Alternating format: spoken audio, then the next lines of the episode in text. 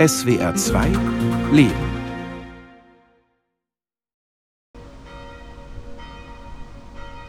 Sommer 2021. Auf dem Kopfsteinpflaster neben dem Konstanzer Münster steht ein leuchtend gelber Container. Darauf der Schriftzug Mein Körper ist gefangen, aber mein Geist nicht. Hast du Wertsachen dabei? Dann würde ich dich bitten, die einmal in den Spind zu schließen.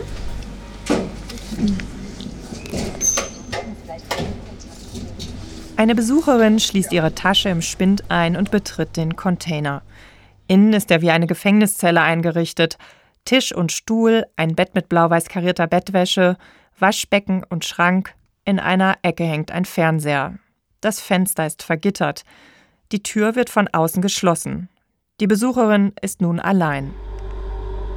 Jeden Tag in der Zelle riesengroße Stille, vier Wände um mich herum. Im Container kann die Besucherin Texte von inhaftierten Menschen lesen oder hören. Das Ganze ist eine Installation des Konstanzer Theaters und trägt den Titel Isolation. Es war uns total wichtig, dass wir die Arbeit weiterführen und den Menschen weiterhin die Möglichkeit geben, dass sie sich ausdrücken können. Amelie Wördehoff arbeitet am Theater Konstanz als Theaterpädagogin. Zusammen mit Kolleginnen betreut sie das Projekt Theater hinter Gittern, gefördert von der Baden-Württemberg Stiftung. Sie besuchen vier Gefängnisse in Baden-Württemberg und arbeiten dort mit inhaftierten Frauen, Männern oder Jugendlichen. Wegen der Corona-Pandemie mussten sie sich in der Spielzeit 2020-2021 Alternativen überlegen.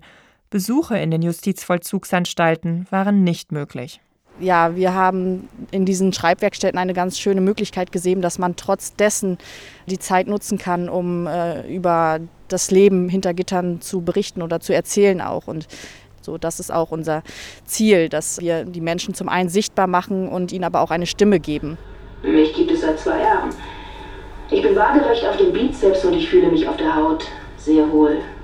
Schauspielende vom Theater haben die Texte der Inhaftierten eingelesen oder sogar vertont. Mein Besitzer hatte die Schnauze voll von Menschen, die hier arbeiten. Von Sozialarbeitern, von Personen, die sämtliche Gruppen leiten, von Psychologen, von allen Menschen, die absolut keine Ahnung von Isolation und dem Alltag in der Zelle haben. Hm, die sich aber wichtig machen und meinen, sie könnten es verstehen, wie es uns geht. Sie würden mit uns fühlen. Wir haben mit einer Jugendstrafanstalt Tattoo-Geschichten erarbeitet. Da hieß es, ähm, schreibt doch aus der Sicht eines Tattoos eine Geschichte. Und ja, wir kamen darauf, weil äh, ein Großteil der Inhaftierten einfach Tattoos besitzen und somit der Zugang relativ einfach war für viele. Außerdem hat mein Besitzer, als er hinter Gittern kam, wirklich erkannt, was Familie bedeutet. Wie wichtig die Mutter ist und dass sie die einzige Person mit ihm ist, die den Schmerz spüren kann. Und nicht all die anderen Heuchler, die einen nur vollquatschen. Deshalb bestehe ich aus fünf Buchstaben und stehe für den Namen der Mutter meines Besitzers. Wer den Container wieder verlassen möchte, muss innen an die Tür klopfen. Amelie Wördehoff öffnet. Die Besucherin ist wieder draußen, vielleicht ein bisschen nachdenklicher als vorher, aber in Freiheit. Wir haben jetzt schon durch die Texte auch erfahren, dass es den Menschen durch die Corona-Zeit noch mal schlechter ging. Also dadurch, dass sie einfach über Wochen teilweise ihre Familie nicht sehen konnten, ihre Kinder nicht sehen konnten und teilweise auch, wenn jetzt ein Corona-Fall in der JVA war, mussten sie einfach längere Zeiten in ihren Zellen bleiben und durften nicht mehr nach draußen. Kein Hofgang hat mehr stattgefunden. Die ganzen Freizeitangebote wurden gekappt und somit waren ähm, die Menschen dort wirklich ja, längere Zeiten der Isolation ausgesetzt. Und das hat man einfach auch an den Texten jetzt also lesen können. Vier Wände um dich herum doch es gibt kein Zuhause hier. Vier Jahre gehen langsam um. Wer weiß, was mit dir passiert.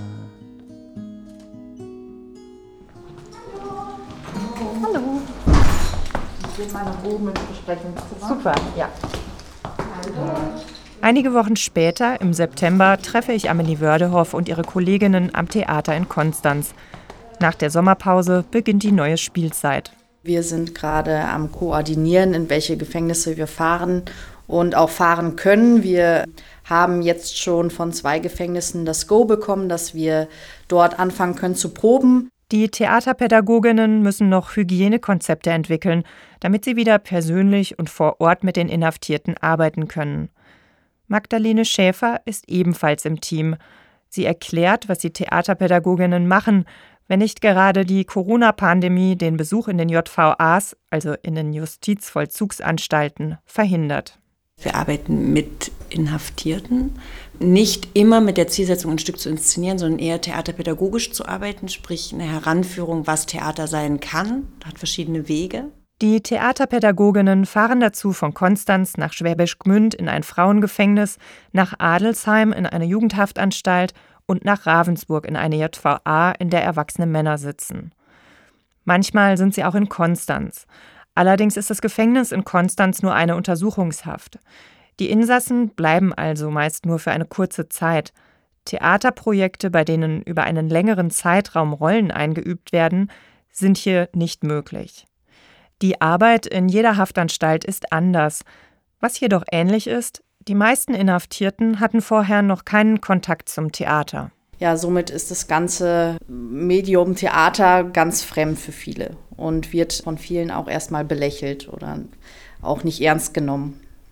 So, und somit muss man auch erstmal einen Zugang schaffen für viele. Das Projekt Theater hinter Gittern gibt es seit 2015. Amelie Wördehoff ist erst seit 2020 dabei. Annette Vitor und Magdalene Schäfer schon länger. Sie erinnern sich beide gut an ein Projekt im Jugendgefängnis in Adelsheim wo wir ein Shakespeare-Stück aufgeführt haben, also wo es tatsächlich zu einer Vorstellung dann auch kam in der JVA, was sehr spannend war, weil das über die ganze Spielzeit auch ging und wir mit insgesamt zwölf Insassen Macbeth vorgeführt haben. Annette Vitor ist ebenfalls Teil des Teams und macht die Projektassistenz. Macbeth, zunächst ein Gefolgsmann des Königs, wird durch Intrigen und Mord selbst zum König. Das Stück von William Shakespeare wurde Anfang des 17. Jahrhunderts geschrieben. Also ich fand es vor allem sprachlich wahnsinnig spannend, wie wir uns dahin gearbeitet haben mit zwölf Insassen, die halt in sehr unterschiedlicher Art und Weise Deutsch sprechen können, sagen wir es mal so.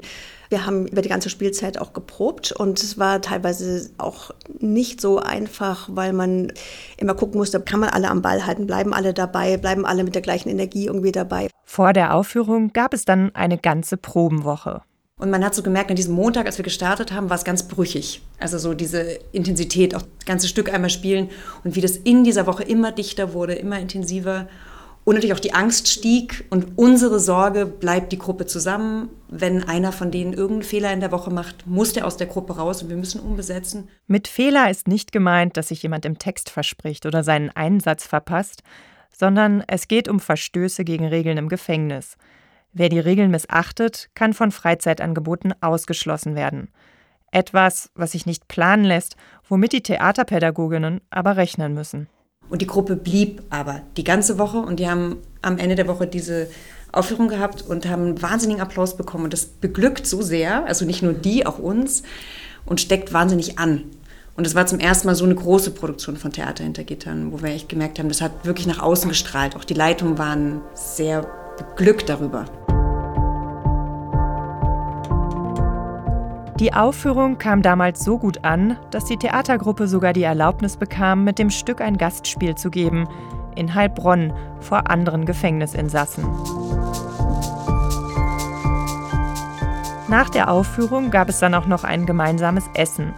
Zwar einfaches Knastessen, aber die ganze Gruppe, also Inhaftierte, Sozialarbeiterinnen und Theaterpädagogen, saßen zusammen an einem Tisch. Und allein schon das war etwas Besonderes.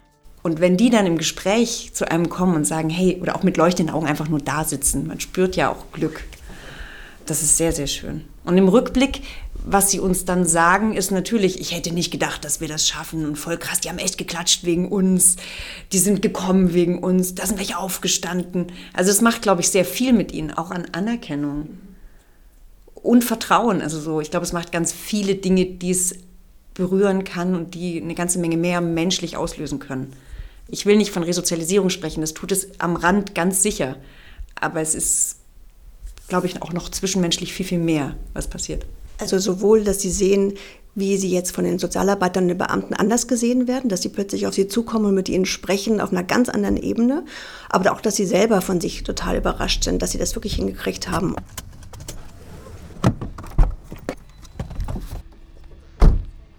Natürlich möchte ich die Theaterpädagoginnen einmal bei ihrer Arbeit im Gefängnis begleiten. Zunächst ist es jedoch nicht klar, ob das möglich sein wird. Besuche im Gefängnis sind streng geregelt und in Pandemiezeiten erst recht. Ich muss also viele Formulare ausfüllen, was ich wann und wo genau machen will, meine Personalien werden geprüft und schließlich bekomme ich die Erlaubnis. Ich darf Amelie Wördehoff, Magdalene Schäfer und Annette Vitor in die JVA nach Adelsheim begleiten. Theater Konstanz. Am Eingang müssen wir unsere Personalausweise und Handys abgeben. Wir haben heute Begleitung von einer Journalistin, müsste eingetragen sein. Dann öffnet sich eine schwere Tür und wir kommen in eine Schleuse. Eine Sozialarbeiterin holt uns ab und führt uns in die Schreinerei. In einem großen Nebenraum wird dort die Theaterpädagogik stattfinden. Die Jugendvollzugsanstalt in Adelsheim ist zuständig für das ganze Land Baden-Württemberg und wie der Name schon sagt, für Jugendliche, für junge Menschen, aber auch junge Erwachsene. Wir haben hier junge Männer und Jugendliche im Alter von 14 bis 24 Jahren. Zurzeit sind es knapp 300. Katja Fritsche ist die Leiterin der Justizvollzugsanstalt. Und wir haben junge Menschen aus verschiedenen Nationen hier. Es ist eine sehr bunte Mischung hier an Nationalitäten und Kulturen. Und sie sind unterschiedlich lange da. Manche sind nur wenige Wochen da, weil sie in Untersuchungshaft sind. Und manche sind viele Jahre da, im Durchschnitt etwa ein bis zwei Jahre. 60 bis 80 der Insassen gehen hier zur Schule. Manche arbeiten und ein Teil macht eine Ausbildung. Das ist aber eher die Minderheit, weil bei den meisten genügt die Dauer der Haft nicht, um eine Ausbildung zu machen und vielleicht sogar auch nur das erste Lehrjahr zu machen. Es gibt Ausbildungsplätze in der Küche, in einer Metzgerei, im Metallbereich und in der Schreinerei. Der Alltag im Gefängnis sieht fast jeden Tag gleich aus. Er beginnt morgens um sechs mit dem Wecken. Was im Vollzugsjargon auch Lebendkontrolle heißt. Und dann ab 7 Uhr beginnt der Unterricht und die Arbeit. Und es gibt eine Mittagspause. Nach der Mittagspause heißt es dann nochmal etwa drei Stunden arbeiten. Und gegen 20 nach oder Viertel nach drei ist dann äh, Arbeitsende. Und dann beginnt die Freizeit. In der Freizeit dürfen die Insassen dann an die frische Luft, Hofgang oder an Gruppenaktivitäten teilnehmen.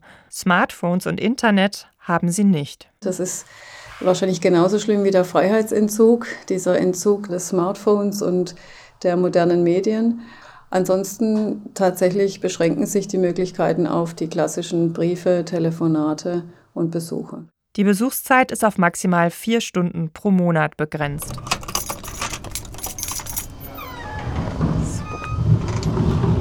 Die Theaterpädagoginnen machen an diesem Morgen Unterricht mit vier Jungs, die noch zur Schule gehen.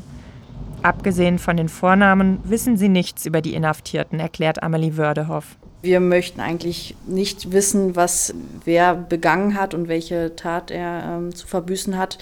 Allein aus dem Grund, dass wir ähm, ja nicht voreingenommen in die Arbeit gehen wollen und in die Gruppe. Und wir sehen in den Inhaftierten quasi Spieler, Spielerinnen wie in jedem anderen Theaterclub. Und genau, wollen da ganz unbefangen, glaube ich, an die Arbeit gehen und Kunst machen. Zu Beginn gibt es Aufwärmübungen. Auch ich werde aufgefordert, an den Übungen teilzunehmen. Später sitzen wir auf Kisten im Kreis, jeder muss sich einen Rhythmus ausdenken. Klatschen, stampfen, auf die Brust schlagen oder schnipsen, alles ist möglich. Aber es ist gar nicht so einfach, denn jede und jeder muss sich seinen eigenen Rhythmus merken und auch die Rhythmen der anderen. Die zwei Stunden sind ziemlich schnell vorbei. Um 11 Uhr müssen die Häftlinge dann weiter zum Essen. So, Mittagspause. War es anstrengend oder wie fandest du es heute? Es war schon etwas anstrengend, da wir heute im neuen Raum waren und neben uns die Tischlerei und einfach ein Lärmpegel die ganze Zeit da war und die Konzentration dadurch auch ein bisschen gestört war. Das lief eigentlich ganz gut. Wie immer gab es Unbeständigkeiten in der Gruppenzusammensetzung und es fehlten mal wieder welche. Aber das ist eigentlich jedes Mal. Damit muss man immer rechnen. Ja. Am Nachmittag kommt dann die nächste Gruppe. Die ist dieses Mal größer. Es sind die Arbeiter aus der Schreinerei. Also, wir fangen an mit einer Übung Hi, Hai, Ho. Wir machen dazu Bewegung. Wir tun so, als wenn wir Samurais werden, ja? Die mit einem Schwert kämpfen. Ihr kennt wahrscheinlich alle Samurais, oder? Ja. Also, Hi, Ho, Ho, Hai. Du musst genau. auch Hai. Hai. Bei der Übung müssen wir wieder sehr aufmerksam sein und darauf achten, was die anderen im Kreis machen. Je nachdem müssen wir reagieren und unser imaginäres Samurai-Schwert schwingen.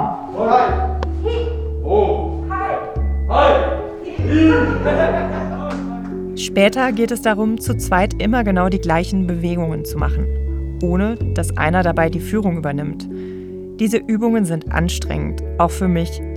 Ich merke aber auch, dass es für einige der jungen Männer schon eine Herausforderung ist, dem Gegenüber offen und direkt in die Augen zu schauen.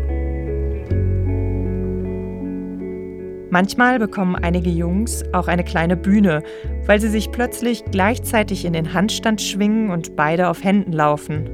Alle applaudieren. Schließlich bekomme ich die Gelegenheit, mit drei jungen Männern persönlich zu sprechen.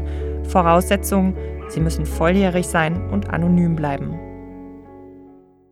Wie war's heute? Ich muss nicht Namen sagen, oder? Nee, Name brauchen wir nicht unbedingt. Ja, heute hat es mir ein bisschen besser gefallen als die anderen Tage.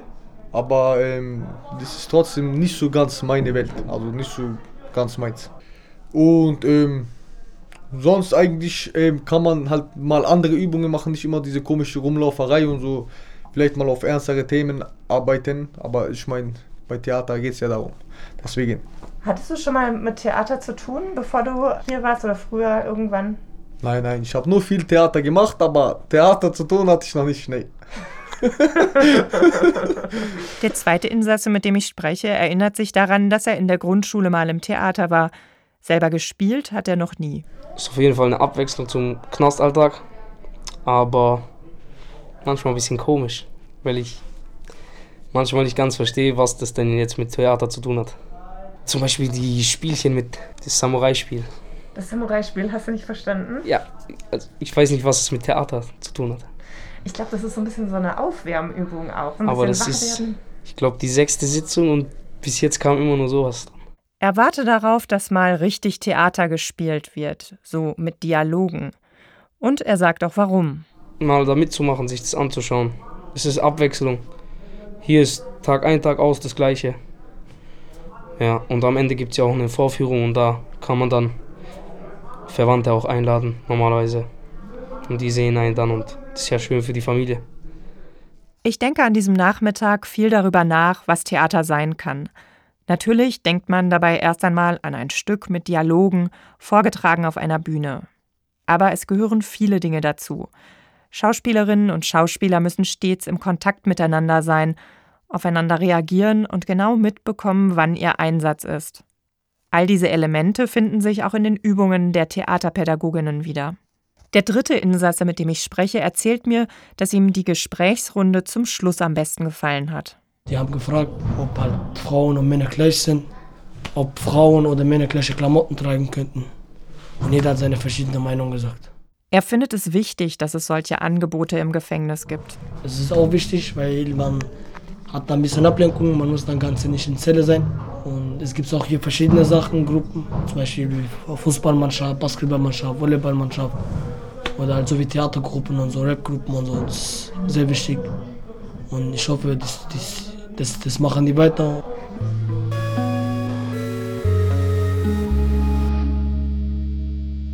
Ich freue mich auch sehr, dass das Theater Konstanz so nachhaltig interessiert ist, dass es auch etabliert wird, dass es nicht nur damals ein einmaliges Projekt war, als es begann, sondern dass wir jetzt auch trotz Corona immer wieder die Möglichkeiten haben, dass die Theaterpädagogen kommen und dass wir eben diese Angebote weiterführen können. Denn beim Theater, da wird vieles einfach geübt. Die, die jungen Männer lernen, in Rollen zu schlüpfen. lernen über sich selbst hinauszuwachsen und erfahren am Ende auch ähm, Anerkennung und Applaus. Das, was sie in ihrem Leben eben am wenigsten bekommen haben bisher. Sie werden meist verurteilt, kritisiert, beurteilt, aber ähm, es gibt selten Momente, in denen man ihnen Beifall äh, spendet und sie für etwas lobt.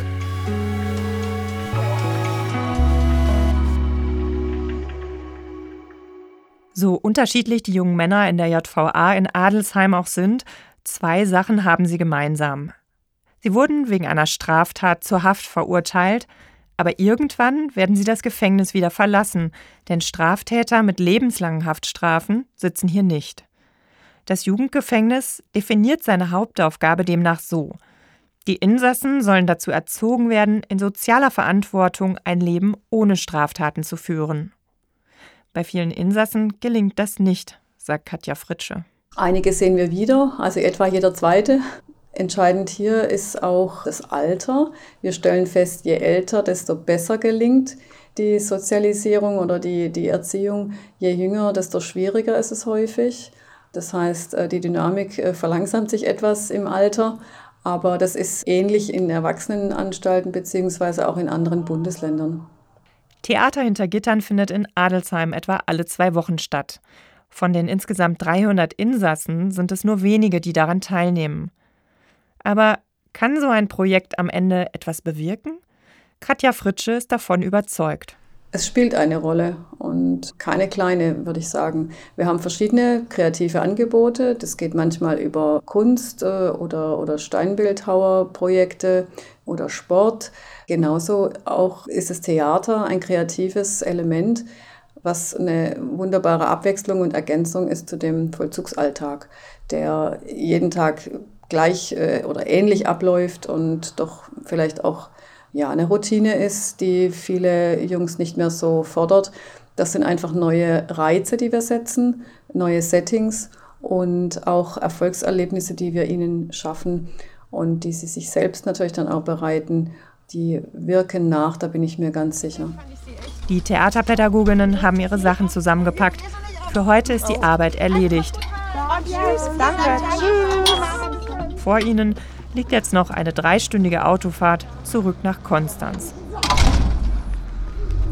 Wie war der Tag?